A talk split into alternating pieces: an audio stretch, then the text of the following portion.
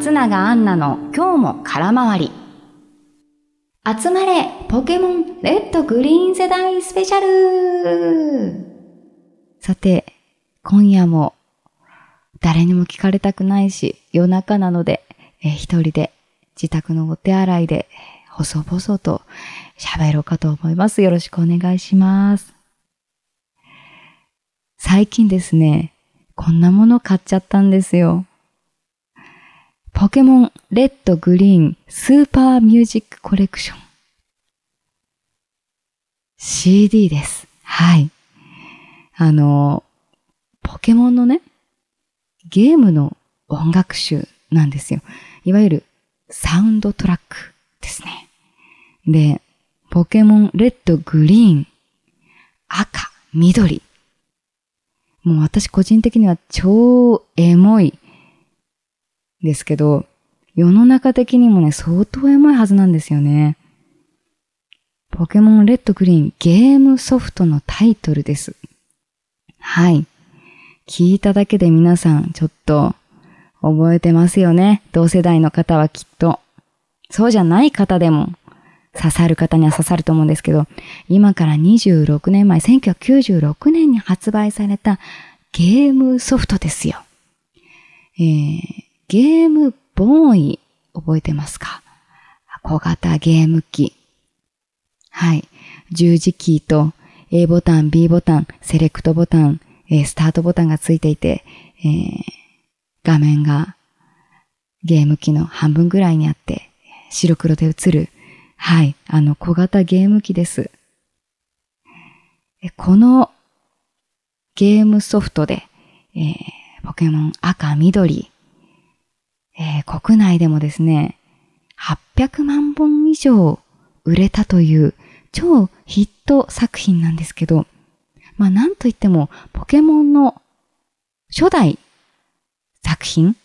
ポケモンシリーズの祖ですよね。この赤緑から全ては始まったと言っても、もう過言ではないかと思うんですけど、私作ったわけじゃないんですけど、そう言っちゃいますけど、もうね、いろんな思い出がもう懐かしくて、ええ夢中になった記憶しかないんですけど、私は。まあ、プレイしたことない人からすると何のこっちゃと思うかと思うので、まあ、簡単にお話しますと、えーポケモンを集めて、ポケモン図鑑を完成させるというのがこのゲームの目標で、全部で151匹いるポケモンを集めるという。で、そのゴールとともに、ストーリーとして主人公が旅に出て、えーライバルだとか、悪の組織、えー街のジムリーダーを倒して、えー次の街へと歩みを進めるというストーリーなんですよね。で、ポケモンを育てて、えー戦わせて、えー強くなって、えー真のポケモンマスターを目指す冒険のゲームですね。で、もうこの赤、緑というのは、えーその後、青、お黄色、ピカチュウバージョン、金、銀に続く一番最初のソフトでして、うん。あのーまあ、ストーリーの最初でね、ポケモン3匹の中から選ぶんですよ。はい。あの、博士がいて、オキド博士がいて、えー目の前に3つのポケモンがいるじゃろう。炎タイプ、草タイプ、水タイプ、人影、えー不思議だね、ゼニガメ、えー最初は初代はね、この3つから選ぶんですけど、まあ、これね、あの、どのポケモンを最初に選ぶかで、その人の戦い方とか、あの、まあ、戦略か、あの、とか性格がね、よくわかるんですよね。ええまあ、最初、最初のジムリーダー、たけしが岩だから、そこに勝つために、その、水を選ぶとか、あ草を選ぶとか、あ炎タイプは、ちょっと最初は苦戦するんだけど、途中ですごく役に立つとか、そういうね、選び方をするんですけど、私はね、一番最初は、ゼニガメを選んでました。はい。このね、3匹から選んだポケモンってとにかく、なんか愛着が湧いちゃって、で、私はね、その、最初に選んだゼニガメをとにかく最強にしたかったんです。ね、強くしたくて、一番強くしたくって、手持ちの中で。で、ニックネームがね、ポケモンって付けられるんですよ、自分で。ま、例えばそのゼニガメだったら、あ好きなようにカメコとかカメちゃんって付けられて。で、私はとにかく強くしたかったから、当時、あの、タレントさんの名前にあやかって、ゼニガメに和田アキ子って付けてました。もうなんかその、うん。もう攻撃力を高めたいなっていう目標があって、で、和田明子、行け和田明子っていう風に、あの、ゲームに出てくるんですよ。名前がちゃんと。だから、ゼニガメ、カメール、カメックスってちゃんと育てて、最後、レベル100近くまで育ててね。で、和田明子、要はあの、和田明子、和田明子、連呼してごめんなさい、あの、えっと、そのカメックスを噛みつく、穴を掘る吹雪、バブル光線だかハイドロポンプを覚えさせて、で、四天王も、この和田明子だけで、あの、最後まで、たどり着けるように、そのライバルまで、えー、和田明子を残しておけるように、あの、戦ってました。はい。ねえ。もう、プレイしたことないというか、知らない人からすると、もう何話してるんだっていう感じだと思うんですけど、なその後、金銀とか出て、えー、今年のね、それで11月にまた新作が出るらしいんですけど、スカーレットとバイオレットっていう作品もう第9世代って言うんですって。相当こう歴史をね、ええ感じますよね。あの、友達に、あの、幼稚園生の、あの、幼稚園児か、年長さんの息子がいる友達がいるんですけど、その子が、あの、私はポケモンの赤緑とか金銀、もう一番最初のシリーズから、シリーズをプレイしたことがあるよって言うと、すげーっていうふうに子供が驚くんですって。だから、なんかその、ポケモンの初代リメイク版じゃなくって、その後リメイク版が出てるんですよ。金、あの、赤、緑とか。リメイク版じゃなくって、初代のポケモンをやってたっていう話と、あと二重跳びができるっていう話をすると、公園で人気者になれるよっていうふうに教わりました。絶対どっかで使いたいなって思ってるんですよ。で、まあ、このポケモンに関して、えー、このポケモンレッドグリーン初代のね、サウンドトラックをね、ちょっと理由があって買ったんですけど、この CD 豪華ですよ。4枚組なんですよ。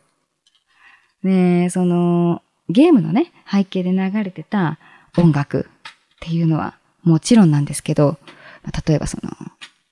時輪の森で流れた音楽とか、ポケモンセンターで流れてた音楽、絶対知ってますよ。ちょっと鼻歌で歌っていいですか？ごめんなさい。わかると思うんだよな。タタタタンタンタタタン。タタタタンタンタタタンって、ちょっと怪しいんですけど、私のあの、はい、音程が。まあ、そういう音楽とか、そのゲーム音楽がですね、ぎゅっと詰まってて、それからポケモンのね、151匹の鳴き声もね、全部ね、収録されてるんですよ。うん。で、この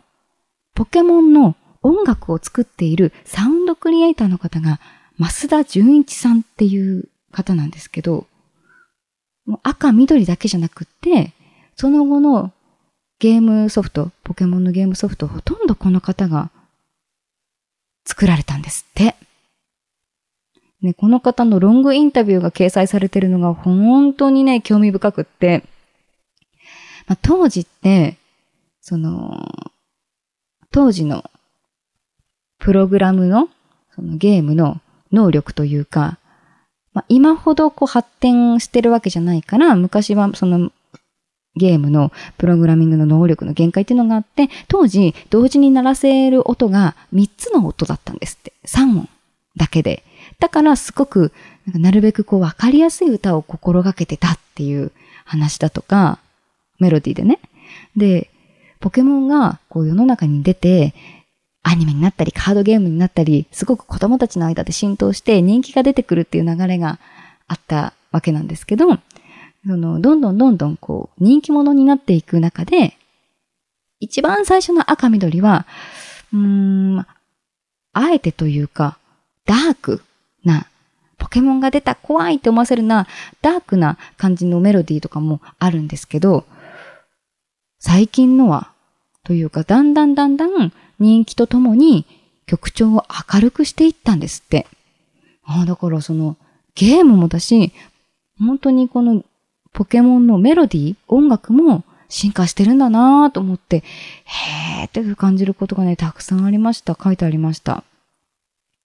で、私この CD をかけながら最近家で作業していて掃除したりとかしてるんですけど、もう衝撃だったのがね、こうかけて流れてくると、なんかね、スラスラと鼻歌が出てくるんですよ。歌えるんです。次、あ、メロディーが、こう次のメロディーラインが浮かんでくるというか、で、まあ確かにね、あの、夢中になってプレイしてましたよ。何時間も何時間も、あのね、目がね、視力がね、ほんと落ちるぐらいゲームボーイでプレイしたけど、とはいえですよ。20年以上前にプレイしていた作品ですよ。で私そんなに記憶力ある方じゃないし、すんごい不思議だなと思って。だからね、こう、音の記憶ってどういうきっかけで残るんだろうとか思ったりして、取材してみたんです。その、どうやって耳に残っていくんだろうって。そしたら、その、音の記憶って五感の中では、視覚、聴覚、嗅覚、味覚、触覚っていう五感の中では、音の記憶単体では比較的覚えられにくいというか、うん、あのー、記憶としては弱いんですって。だから、そもそも何かの出来事とか事象とかと関連づけて音が耳に残る、記憶されるっていうことが多いんですって。ただね、あの一説として子供の頃の音の記憶っていうのは強い傾向にあるそうなんですよ。子供っていうのがそれまでの経験が少ないからまあ、大人になってからもし同じようなことがあっても、断然刺激として子供の頃の方が強いんですって。だから子供の頃に聞いたゲームのメロディーと、あとそのゲームの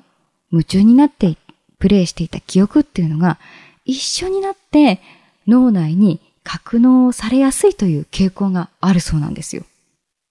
つまりね、私がとってもとっても夢中になってプレイしていた思い出、このポケモンを技を覚えたりとか、なんかこう名前を付けたとかそういう思い出と一緒に、その同じ引き出しに